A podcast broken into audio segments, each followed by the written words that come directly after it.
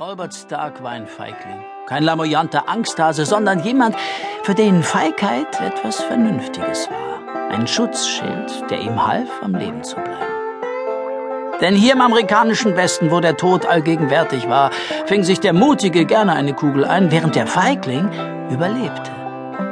Alle außer dir wollen deinen Tod, pflegte Olbert zu sagen. Und er lauert überall, in Form von Outlaws, Indianern, Spielern, Säufern, Nutten, wilden Tieren, Unwettern und ansteckenden Krankheiten. Heilige Scheiße, sogar ein simpler Gang zum Zahnarzt ist hier lebensgefährlich. Man brauchte nur einen Blick auf die Schlagzeilen der Lokalzeitung zu werfen, um zu begreifen, wie recht er hatte. Kleinkind von störrischer Stute zu Tode getrampelt, Hunderte im Frühlingsnebel verschollen, keine Zwischenfälle bei Massenerhängung. Neuer Jahresrekord für Moorleichen. Fenstersturz eines Chinesen tötet holländische Familie. Ehebrecherin Zunge und Brüste abgeschnitten.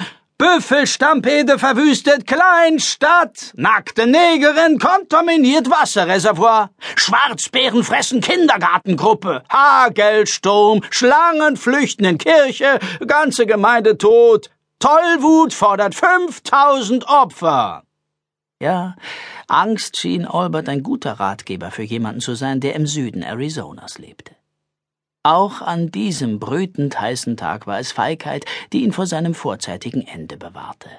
Er stand mitten auf der Hauptstraße, die Hand an der Pistole.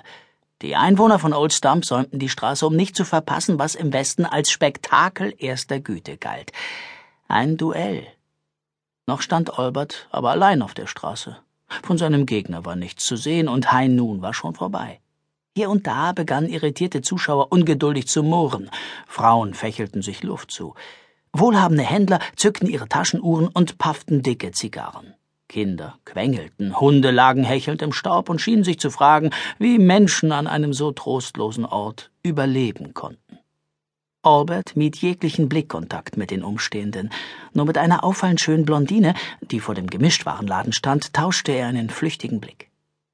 Sie lächelte ihm kaum merklich zu, was wahrscheinlich als Ermutigung gemeint war, aber eher halbherzig wirkte. Dann endlich war Hufgetrappel zu hören. Zuerst kaum vernehmbar, dann immer lauter, bis schließlich ein Reiter am Ende der Straße auftauchte. Er brachte sein Pferd zum Stehen, stieg ab und ging aufreizend langsam zum anderen Ende der Straße. Albert stand ganz still und beobachtete den anderen. Charlie Blanche und Albert Stark hätten unterschiedlicher nicht sein können. Blanche war ein wettergegerbtes, grauhaariges Kraftpaket von überschäumender Aggressivität, dem das Lächeln fremd war. Albert räusperte sich. Hi nun heißt für dich also Viertel nach zwölf? Charlie starrte ihn verständnislos an. Was? Na ja, sagte Albert. Er schien so sauer zu sein, dass er seine Angst einen Moment lang vergaß. Du wolltest um zwölf kommen und ich war pünktlich zur Stelle, aber dann lässt du mich warten. Blanche kniff die Augen zusammen. Jetzt bin ich ja da. Stimmt, aber es ist so unhöflich. Schau dich um, alle hier haben zu tun, aber sie haben sich freigenommen, um dabei zu sein. Albert blickte in die Menge und fragte, Stimmt doch, oder? Albert sah sich unter den Umstehenden um und wartete auf Unterstützung, vergeblich. Sein Blick blieb an einem zahnlosen Alten hängen, der nicht aussah, als hätte er etwas anderes zu tun, als hier herumzustehen. Zieh! sagte Charlie Blanche. Ein Ruck ging durch die Menge. Es war Showtime. Auch Albert holte tief Luft. Dann sagte er, äh, äh, nö. Perplexes Gemurmel am Straßenrand. Die hübsche Blondine warf Albert einen ebenso verwirrten wie resignierenden Blick zu. Wie? Nö?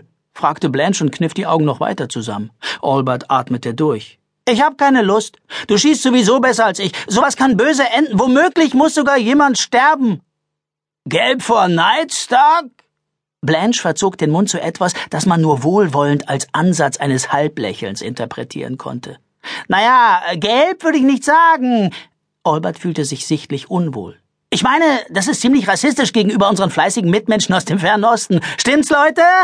Wieder suchte er Verbündete unter den Zuschauern, dieses Mal bei einem Grüppchen chinesischer Gleisbauer, die an der Eisenbahnstrecke arbeiteten und ein wenig abseits standen. Doch die meisten reagierten nicht. Nur der Kleinste unter ihnen zeigte ihm den Stinkefinger. Okay, sagte Olbert enttäuscht. Ihr mich auch.